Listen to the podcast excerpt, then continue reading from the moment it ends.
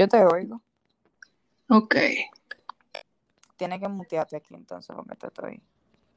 Ay, c-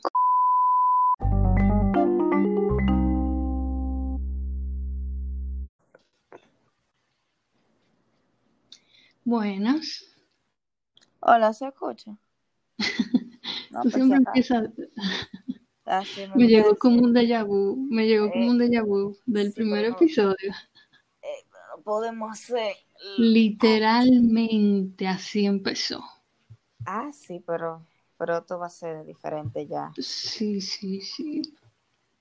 Mira, yo espero que el internet me colabore porque Bueno, vivimos en República Dominicana, eso está difícil. Aquí casi nada colabora, pero podemos hacer el intento. qué tragedia. Exacto, es una tragicomedia vivir en República Dominicana. Pero es un tema para otro podcast, en verdad. Sí, sí.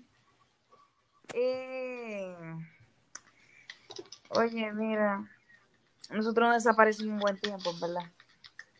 Sí, tú sabes que no somos muy, muy técnicas. Sí, yo me, me he fijado en eso, que no tenemos habilidades tecnológicas y uno aquí No, intenta.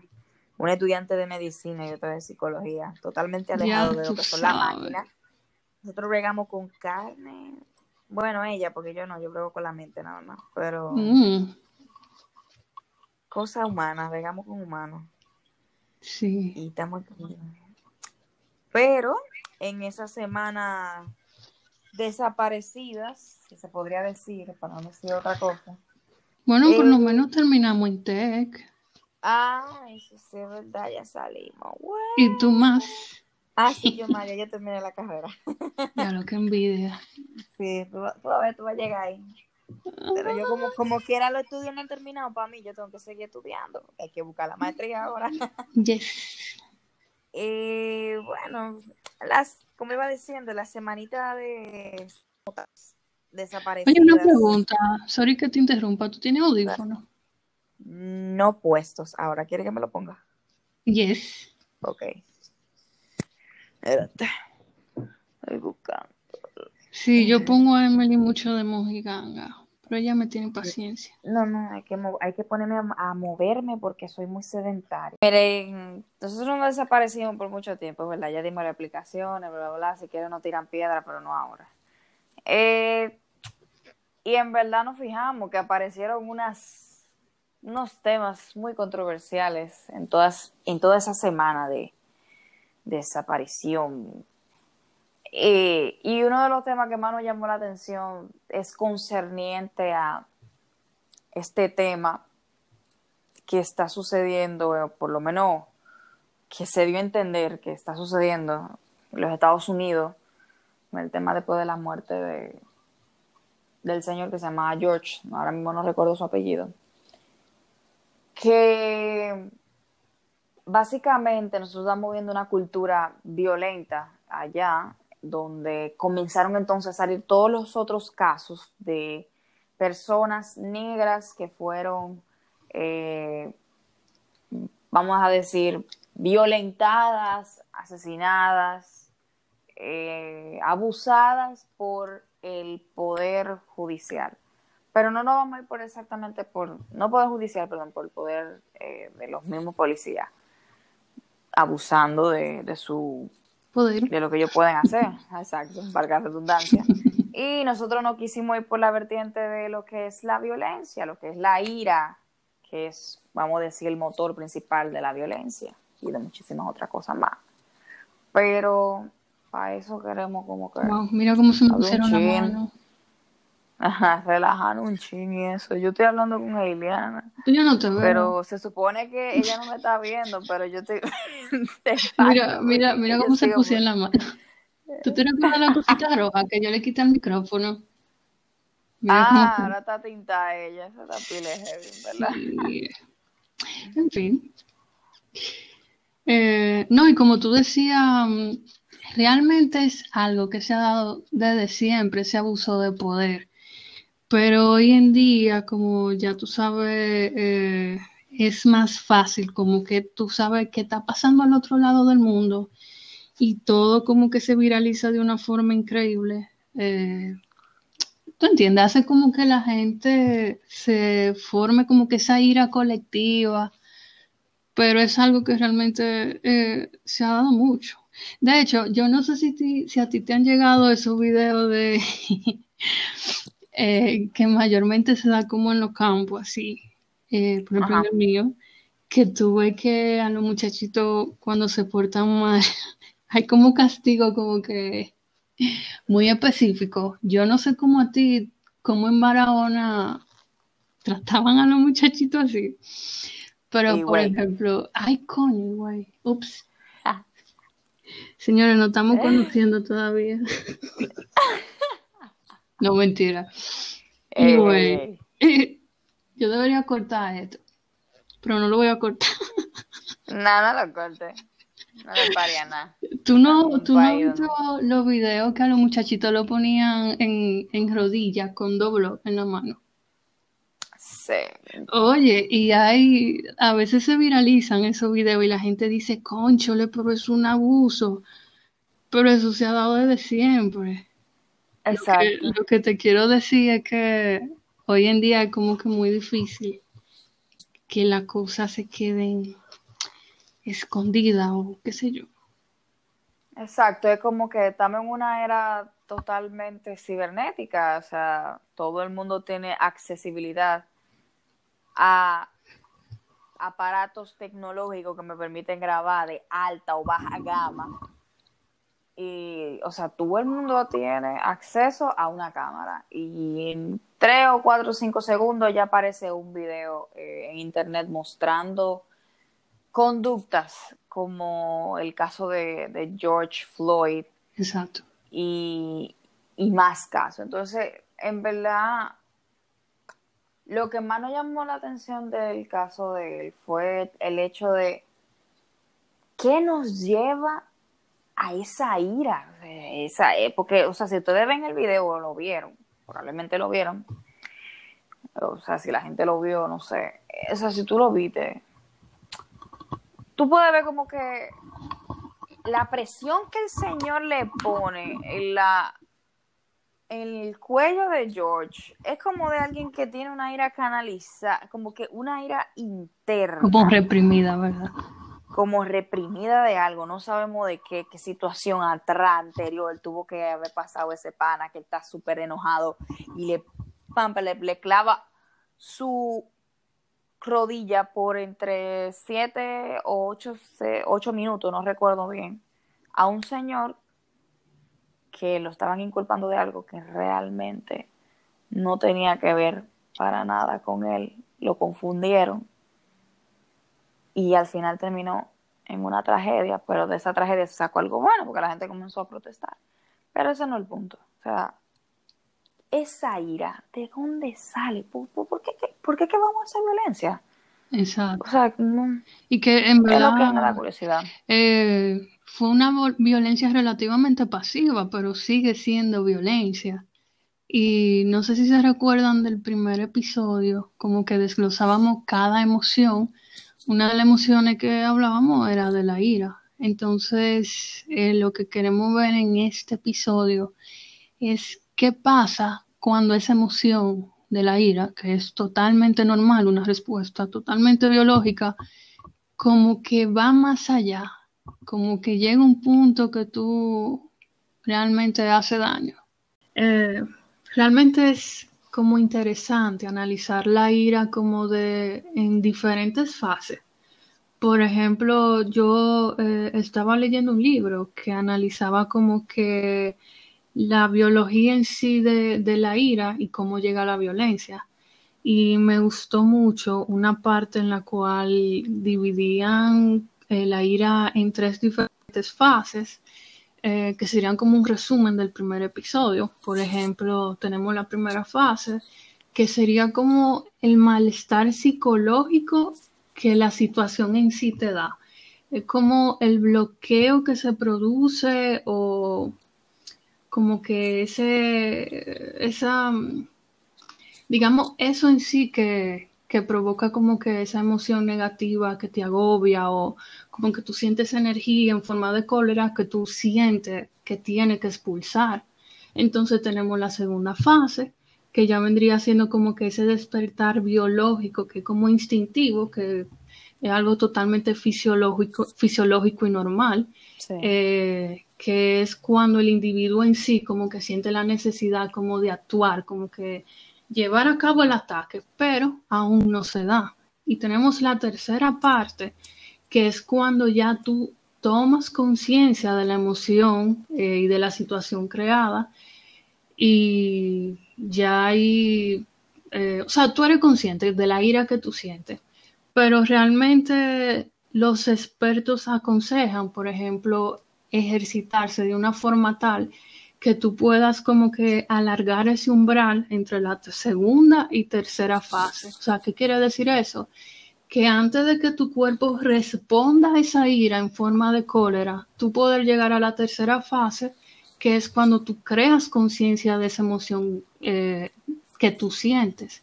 Que realmente no me gusta cuando eh, le dicen como que emoción negativa. porque lo negativo es Exacto, porque lo negativo es cómo tú puedes responder esa emoción, pero en sí la emoción no es negativa. Exacto. Y una pregunta es, ¿tú crees tú, tú de tu perspectiva, tú crees que es posible tú quedarte estancado en alguna de esas fases y no progresar a la otra? O sea... Si es posible estancarse. Sí, como tú quedarte en una misma fase. Por ejemplo, la primera fase que tú me hablas de que como tú cuando tú comienzas a acumular todo eso y es posible okay. quédate ahí mm, ok puede ser que por ejemplo tú crees con, tú creas conciencia de la emoción o tú sientes, por ejemplo, ese malestar o, el cuerpo tuyo acelerado, pero tú reprimes la emoción, que era lo que hablábamos eh, en el episodio pasado. Entonces, ¿qué pasa cuando se reprime la emoción, específicamente de la ira? Eh, va a crear frustración, ya que tú no llevas como que la agresión a cabo, pero esa energía como que acumulada. Eh, se estanca, como que queda reprimida. En sí, en sí, creo que sí, que tú te puedes quedar estancado, o sea, tú te puedes, al final tú te puedes volver un ente pasivo-agresivo con ese tipo de, de situaciones en cuanto a la ira. Repite, repite la pregunta, por favor. Creo que se cortó. Ah, eh, que si es posible que tú, o sea, yo no, tienes una pregunta ahora, yo lo que, yo lo que dije fue como que lo que es probable que uno se vuelva un ente pasivo-agresivo cuando uno reprime, por lo menos esa primera fase de la que tú hablabas, de... ¿Tú me estás escuchando? Ah, ok. Sí, sí. Eh, por lo menos cuando uno reprime esa primera fase de como que, o sea, de uno quedarse nada más estancado en esa primera fase, acumular todo y tú no expulsarla, yo entiendo que uno como que al final uno lo que se vuelve un ente pasivo agresivo y eso es peor todavía, en verdad. Que de hecho la mayor, casi casi, una buena parte de las personas que se vuelven violentas, creo, bueno, no todas, pero una gran parte de las personas violentas son pasivo agresivos, ¿verdad? Sí, Sí, me he fijado. O sea, en mi experiencia personal, en mi experiencia personal, y yo me he fijado que, o sea, ellos no tienen ni siquiera de que, que está todo el tiempo de que golpeando o hablando, tú lo ves y como que hay mucha agresividad, o sea, acumulada, es como Exacto. una sensación de querer eh, expulsarla, pero hay algún miedo extraño ahí que lo refrena. Sí, y tú sabes que eso, eh, como que la cultura tiene mucho que ver, porque es una cultura que lamentablemente eh, nos instruye inconscientemente a reprimir la emoción. Como que mira, en verdad, tú tienes que ser una persona que tienes que controlarte. Eh, no sé si te no sé, por ejemplo, a las mujeres esa emoción de la ira se les, no sabría cuál palabra usar, como que les retrae. Se subestima mucho, exacto, esa emoción en la mujer, como que se ve muy exagerado, como que no la dejan como que ser. Sí, yo entiendo. Y eso es algo. Sí, es como que a nosotras se supone que nosotras debemos de tener, eh, llevar un protocolo, entre comillas, de mujer, de delicadeza, y la ira es algo totalmente cavernícola y masculino, entre comillas, es una emoción que creo que hasta le ponen sexo, que es masculina. O sea, como que es como que nada más el hombre puede sentir ira y nosotras cuando sentimos ira es una cosa rara y que tiene que calmarse en algún momento súper rápido porque si no te daña la imagen como mujer totalmente. Realmente yo creo que la ira no está mal en ningún sexo. Lo que está mal es cómo tú lleves a cabo esa acción. Exacto. Entonces, algo interesante porque, ok, a veces uno dice, ¿cómo uno hace para canalizar esa energía? Porque imagínate, tu cuerpo literalmente se está preparando para luchar, pero es una situación que no, eh, no requiere violencia o no requiere que tú necesariamente como que te defiendas. Entonces, ¿qué se debe hacer para tú poder canalizar como que esa energía de la ira y que no llegue a violencia o agresividad. Por ejemplo, eh, algo muy interesante que yo leí es que hay personas que usan esta emoción eh, para como que la creatividad, ¿tú entiendes? Como que tratan de canalizar esa energía en algún arte o en algún deporte o qué sé yo, en cualquier proyecto y eso realmente ayuda, porque tú de cierta forma le estás dando como que una vía a tu cuerpo para poder como que descargar toda esa energía eh, que tú estás reprimiendo, ¿tú entiendes?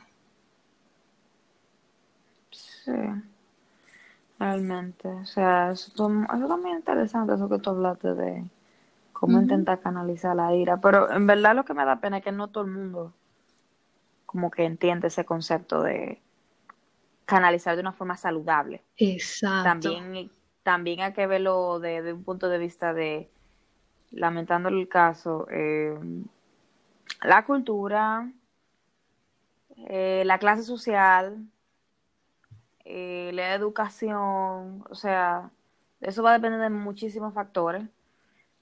porque, por ejemplo, alguien que probablemente no entienda el concepto concepto en sí de la ira, de la consecuencia de lo que es la ira, eh, termina en accionando de mala manera. Por ejemplo, los mismos casos que nosotros vemos mucho aquí en el país en cuanto a la violencia contra la mujer, que son casos alarmantes según el expresidente de la República Dominicana, los casos de que este año disminuyeron, cosa que mentira. yo este año yo vi muchísimos casos de mujeres asesinadas. Muchísimo, por lo menos de aquí. Y, y eh, o sea, y, si tú te fijas los sectores donde ocurren, son, o sea, son personas que probablemente, o sea, yo no estoy diciendo que una persona que esté en un sector con buen buen estatus económico no vaya a presentar eh, la ira de, de una forma eh, inadecuada. Es como que decir, tú no puedes decir que, que porque tú no tienes dinero, tú, tú no eres capaz, o sea, que porque tú tienes dinero, tú no eres capaz de presentar una conducta primitiva, cosa que es totalmente mentira. Pero la mayoría de los casos siempre se dan en poblaciones de personas que tienen eh, ciertas eh, características de clase social media, eh, baja, que entre comillas, lo que la gente le dice así, pero en realidad no existe, pero bueno. Eh, pero si tú te fijas, los factores es que probablemente esa violencia lleve porque la persona tiene estrés de algo, porque no está, o sea, estrés dígase porque no está llevando dinero a la casa, porque tiene algo, un trauma de antes, que probablemente se, se esté manifestando ahora porque está conectándose con algo de su vida pasada. Eh, puede darse también porque, o sea, es como que hay muchas cosas que se conectan. Y uno tiene que observar mucho eso. O sea, en verdad, y por lo menos en este país, por lo menos en este, que yo no sé si tú has fijado, es, es como algo que nosotros llevamos.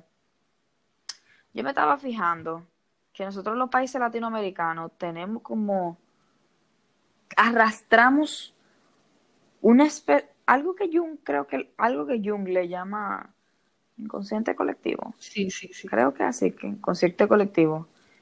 Es, es como algo que va en el ADN de tu mente, que es como que nosotros vamos arrastrando de violencia, si tú te fijas. La mayoría de los países latinoamericanos hemos sufrido de eh, dictaduras y eso, muy, eso, eso, es, violento.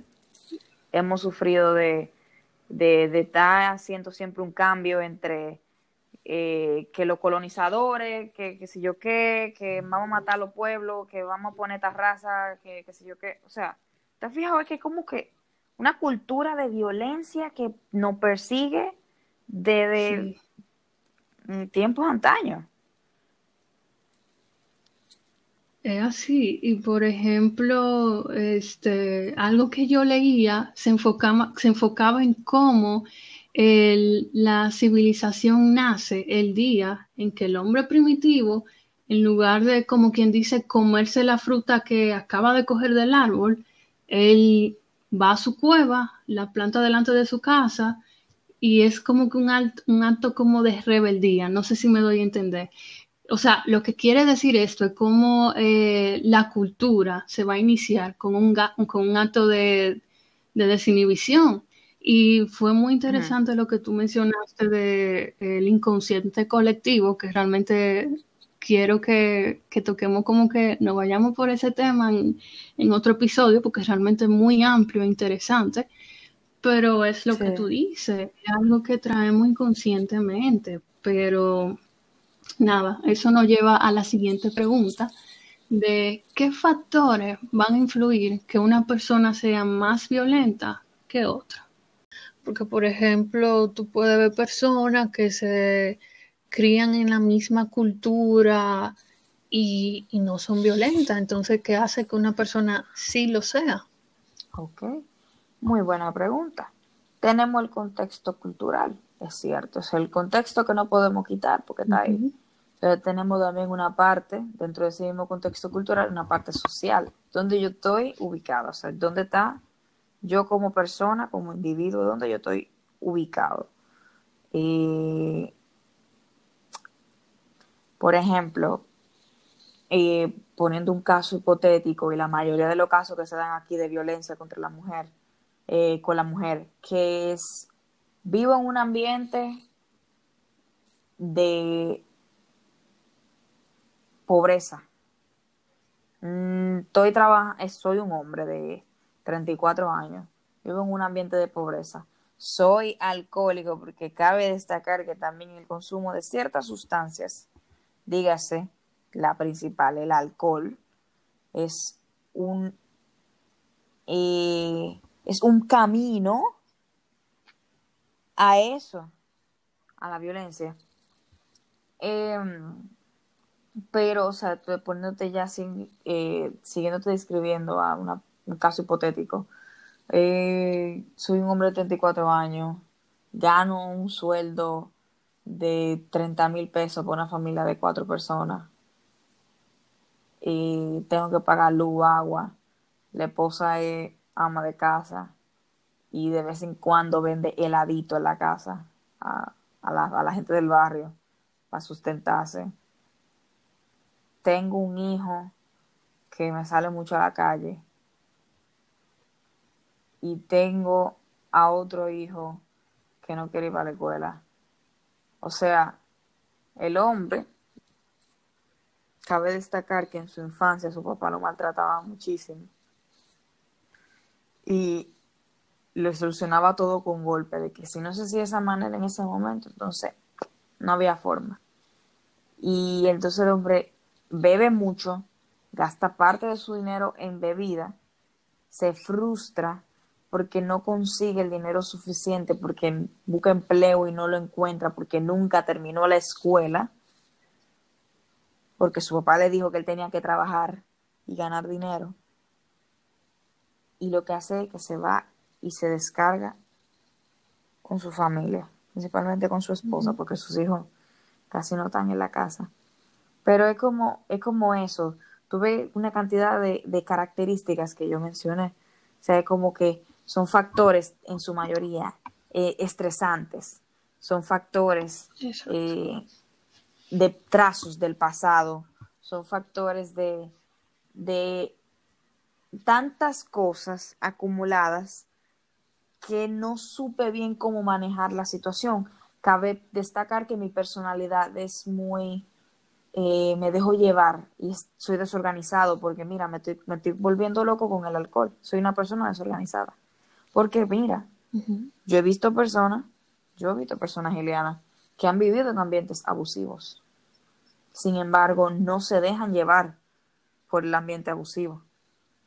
Cuando crecen, llevan, le llevan la contraria a ese ambiente abusivo. Pero, ¿qué pasa? Por eso es que yo digo que la parte de que, o sea, viendo eh, las tres esferas que siempre uno tiene que conocer, que son la bio, la biológica, la social y la, y la psicológica, la vía, o sea, la, y lo ponemos en conjunto, es el modelo biopsicosocial. Uno tiene que fijarse mucho en eso, uno tiene que fijarse mucho en todos los factores, eh, por lo menos en esa parte, o sea, cómo toda esa parte se construye, qué me lleva a esto, porque todos los puntos se conectan. A mí me llamó algo mucho también la atención que en las preguntas o sea, en la pregunta que nosotros hicimos y que las personas respondieron, que si tú podrías, Eliana, eh, mencionar qué fue lo que ellos dijeron. Los... Sí. Por ejemplo, algunas de las respuestas fueron, eh, la pregunta que hicimos fue, ¿cuáles factores pueden influir en que una persona eh, sea violenta? entre las respuestas están capitalismo, este, una predisposición autoritaria, trauma o un ego frágil, falta de empatía, este, no asumir responsabilidades y victimizarse, el ambiente en que creció, como tú bien decías, y baja autoestima. ¿Qué tú puedes decir de esos comentarios? Bueno, bueno, muchos de ellos, la mayoría se conectaron con lo que lo primero que yo dije, que, o sea, no tiene que mirar no lo primero que yo dije, perdón, o sea, se conectaron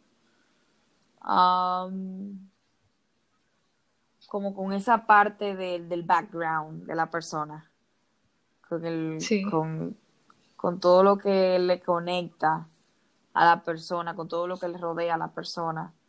Me llamó mucho la atención también eso del ego frágil, que sea, está muy, muy chulo. O sea, es como que yo busco eh,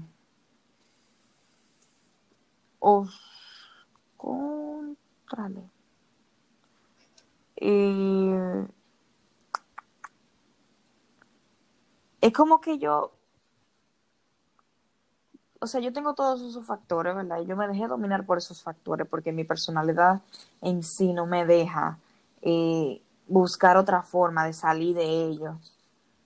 Es como que yo busco como una especie de excusa para hacerlo. Mi excusa es esa. Mira, mira mi situación. Y como yo estoy en esta situación, entonces yo lo voy a hacer. Porque mi situación lo amerita. Y mi situación dice que yo debo de comportarme así. Yo creo que es uno de los problemas más graves del, nosotros tenemos en este, por lo menos en nuestro país. O sea, es como que uno entiende que ese conformismo de la situación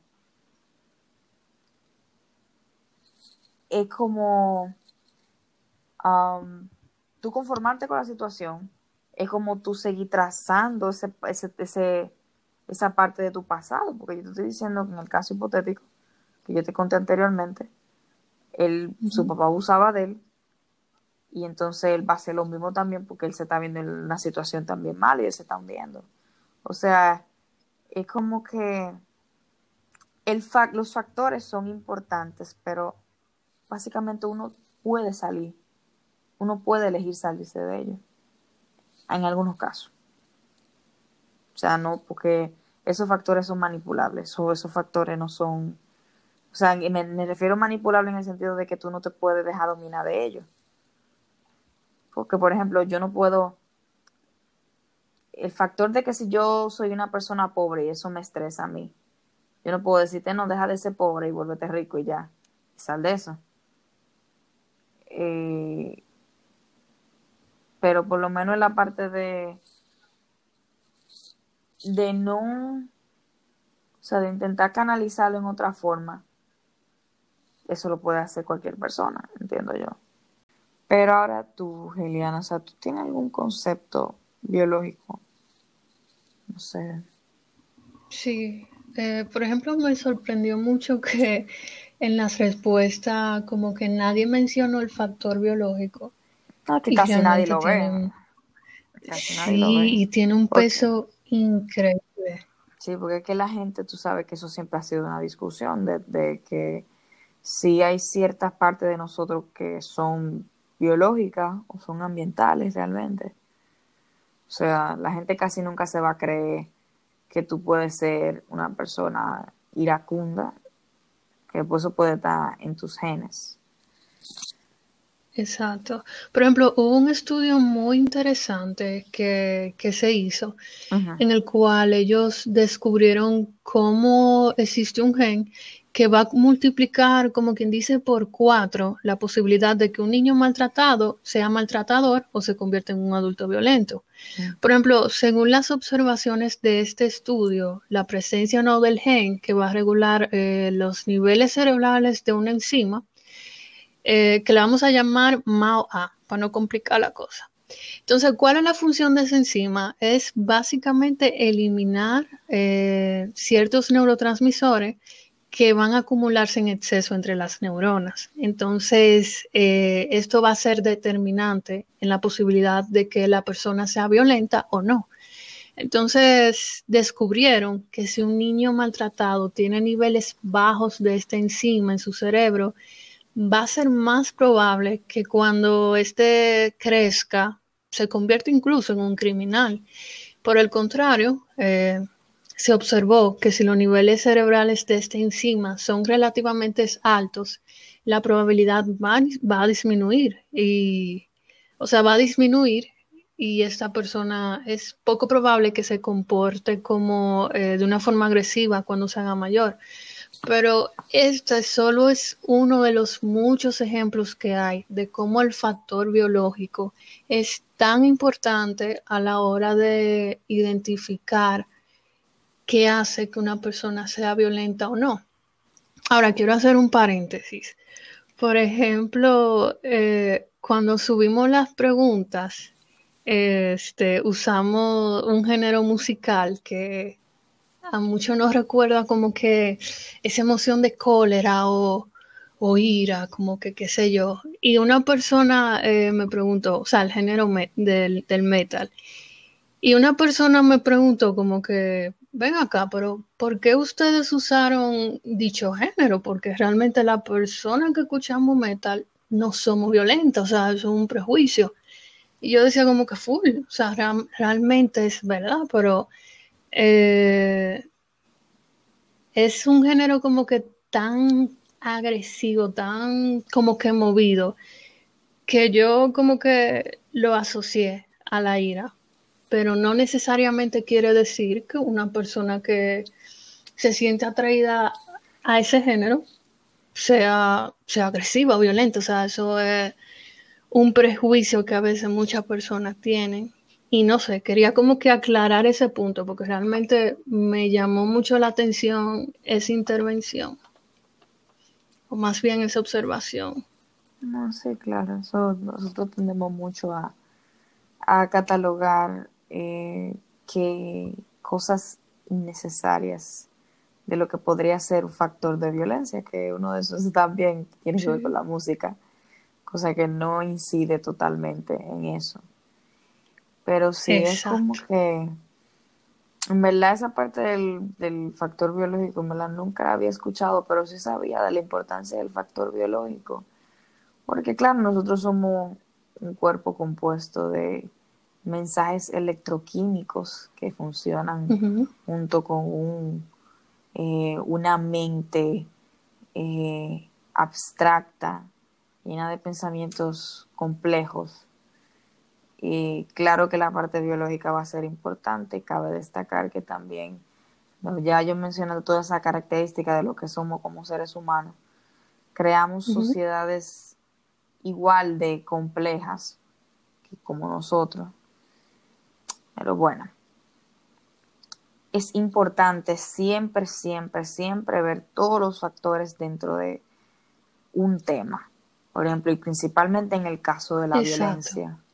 Es importante siempre ver todos los factores, porque de ahí tú puedes encontrar la raíz del el problema. Pero sí, entonces, ya hablando así, como del punto de violencia, una cosa, Juliana, que, bueno, viendo desde el punto de aquí, de República Dominicana, ¿tú sientes que um, somos un país violento? Tú viendo toda la historia de nosotros. Sí, definitivamente sí. Pero te digo algo que sería interesante de analizar como que como factor en sí. Por ejemplo, algo que lamentablemente nos caracteriza como país es la cantidad de feminicidios que hay.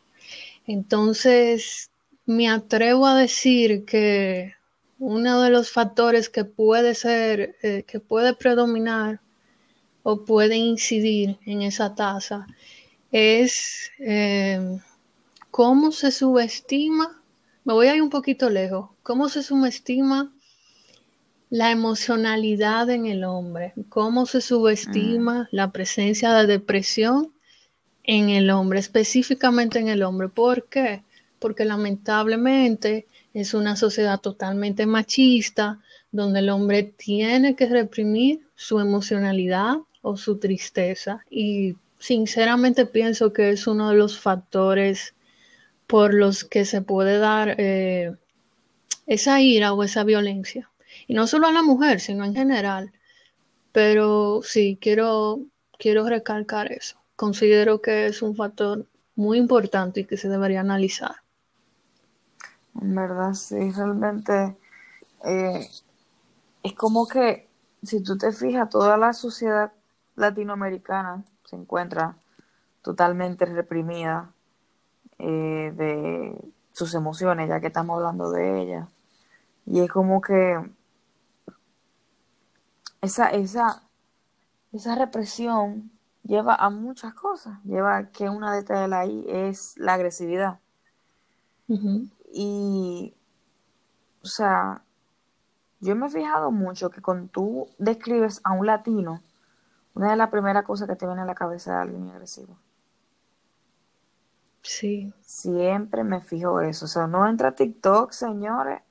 Y a mí me da. Mira, de verdad, yo lo detesto. Yo detesto esa fucking descripción de la mujer latina. Una mujer agresiva, que no, que tú no puedes hacer esto. O, del hombre celoso, posesivo, latino, que no, que tú no puedes ir para tal sitio con ese vestido, tienes que quitártelo. Que sé yo qué, o sea, es como que ese lado, de, entre comillas, dominante, que en realidad es abusivo, en realidad es, es violento, algo que yo he visto que no que pone mucho en característica del latino y eso deja mucho que desear. Eso te, te deja mucho que pensar. O sea, ¿en qué clase de sociedad que estamos viviendo? ¿Qué clase de futuro nosotros estamos creando para las generaciones que vienen nuevas? O sea, realmente qué está pasando y se supone que vamos avanzando con el tiempo, se supone que vamos creciendo, se supone que nos vamos desarrollando, se supone que vamos creando nuevas ideas, pero en cierto punto, cuando se trata del tema de violencia, nosotros nos quedamos atrás. Yo he visto el disparo que va en aumento. Por ejemplo, ya que estamos hablando de violencia, mira, el crimen organizado en México, eso es algo horrible. La, la forma que se vive la violencia en ese país es horrible. Yo he visto cómo se da, cómo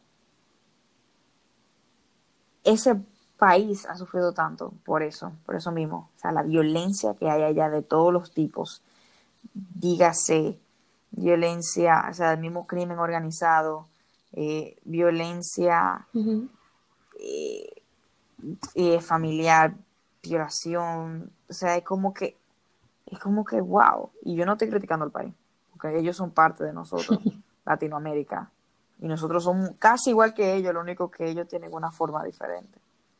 Pero también, ahora yo hablando del caso de México, una cosa que también, y hablando del caso que había mencionado Giliana también de, de la música, algo que yo me he fijado mucho, que nosotros damos también a su vez, aceptando esa misma cultura de violencia.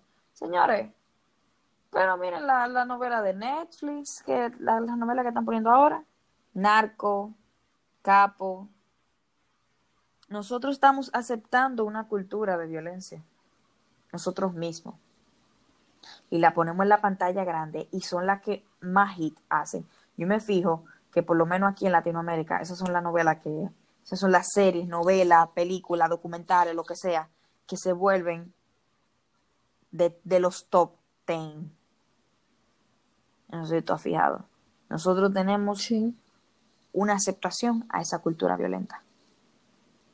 La maquillamos y aceptamos la cultura violenta, llevándola al entretenimiento.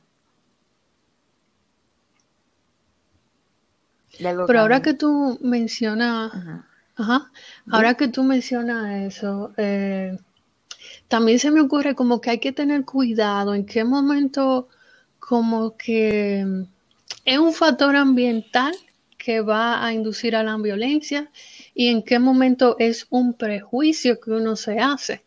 Que, por ejemplo, que es lo que te decía anteriormente, de lo que me comentaron eh, con el tema de la música. O sea, que una persona escuche X tipo de música no va a influir a que esa persona sea más violenta que otra. Ahora, eh, puede ser que tú exponerte directamente a, un ambiente violento puede ser, porque no del todo, puede ser que influya en que tú en un futuro te conviertas en una persona violenta. No sé si me doy a entender. No, claro, claro. Bueno, en verdad, ya para concluir en sí, que realmente es un tema que hay mucho que sacarle por cuestión de tiempo. Eh, algo que quería como que enfatizar es que algunos autores de sabiduría emocional, por darle un nombre, han observado algo muy interesante. Por ejemplo, los, las personas que meditan van a presentar un cambio en, en su estructura cerebral, por así decirlo que se va a, manifestar en, un plazo largo de tiempo. Este, esto se ha comprobado al observar que cuando se le somete a estrés, las palpitaciones cardíacas van a ser menos intensas que en los sujetos que no han ejercitado, no han practicado la meditación.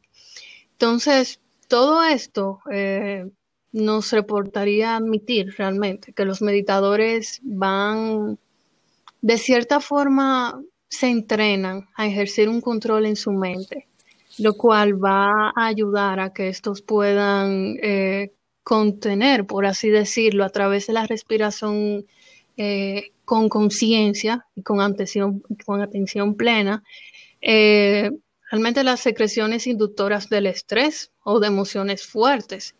Y con esto no quiero, no quiero decir que las repriman, sino que me atrevo a decir como que ese umbral de que anteriormente, del que anteriormente hablábamos, eh, la, lo pueden ejercitar. O sea, antes de responder a la emoción en sí, ya ellos son conscientes de que están presentando o sintiendo esa emoción.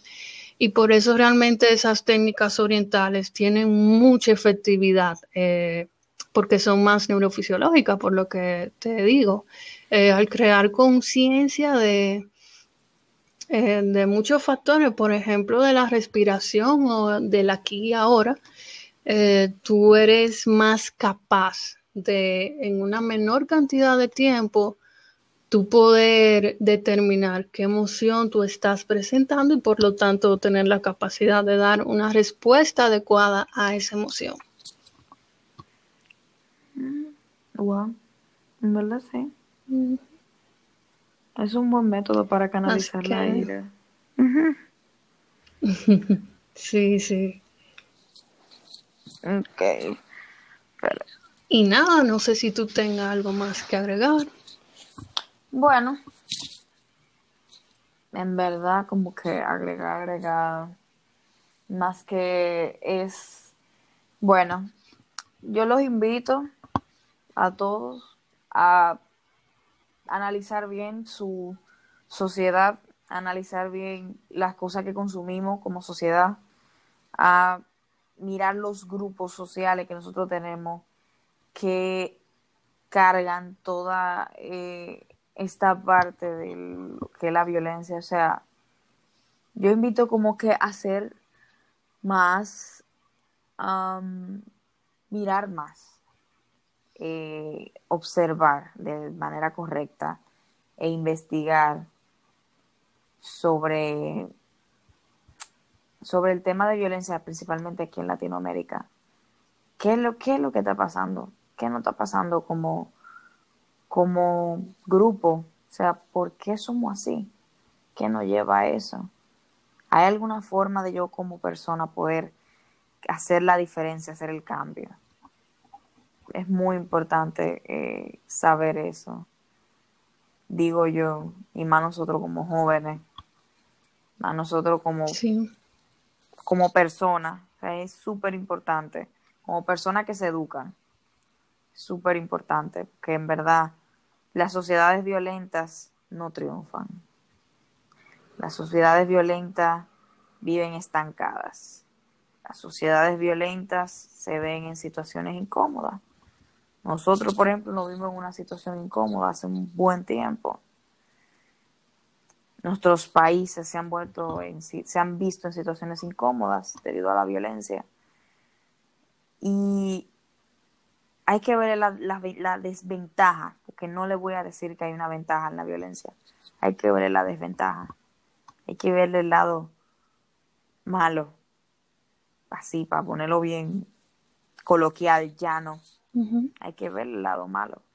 Y hay que ver la gran consecuencia que trae. Y las grandes repercusiones que trae. Y es como intentar romper esa maldición latinoamericana de, de una violencia colectiva, una violencia que como que la cargamos en el ADN.